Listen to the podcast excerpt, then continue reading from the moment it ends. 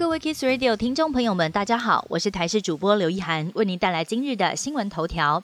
大陆宣布，从二月份开始，M 五零三航线由北向南飞行，不再偏西航行，并且将启用连接 M 五零三航线的 W 一二二、W 一二三航线由西向东飞行。不但逼近海峡中线，也有冲击台湾往返金马飞安的疑虑，甚至压缩到台湾空防预警的时间。学者表示，相关航路跟我方使用空域高度。重重叠相邻，也跟演训区有所交集，双方应该要多加沟通，避免因为天气等偏航发生空中接近或碰撞。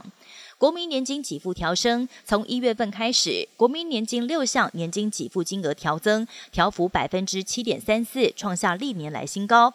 劳保局表示，调增之后的年金给付将在二月底首次入账，大约会有一百七十二万人能够因此受惠。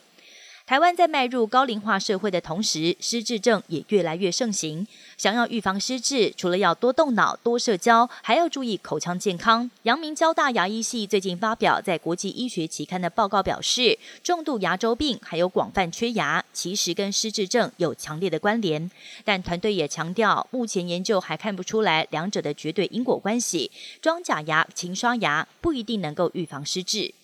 国际消息：日本丰田集团再度爆发造假争议，旗下负责生产柴油引擎的丰田织机被查出认证测试存在违规以及造假的行为。东窗事发之后，丰田宣布四座日本工厂暂时停工，受到影响的十款车种也暂停出货。丰田董事长丰田章男更亲上火线鞠躬谢罪。以色列特务人员三十号假扮成医护人员，跟一般平民携带武器进入约旦河西岸的一家医院，开枪射杀三名巴勒斯坦人。以色列宣称这三个人是恐怖分子，正在计划攻击以色列平民。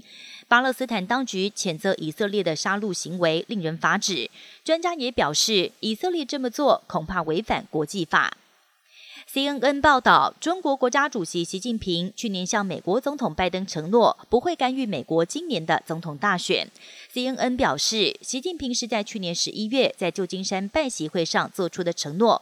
而此外，白宫国安顾问苏利文上周在泰国曼谷会见中国外交部长王毅时，也再次提到了这件事。王毅重申习近平对拜登的承诺，强调北京不会干预美国大选。美方国安资深官员透露，尽管目前为止还没看到外国借选的迹象，但美方已经准备好对中、对俄国以及对伊朗等外国势力，透过宣传、网攻或者是其他方式扰乱美国选民。以上新闻由台视新闻编辑播报，感谢您的收听。更多新闻内容，请锁定台视各界新闻以及台视新闻 YouTube 频道。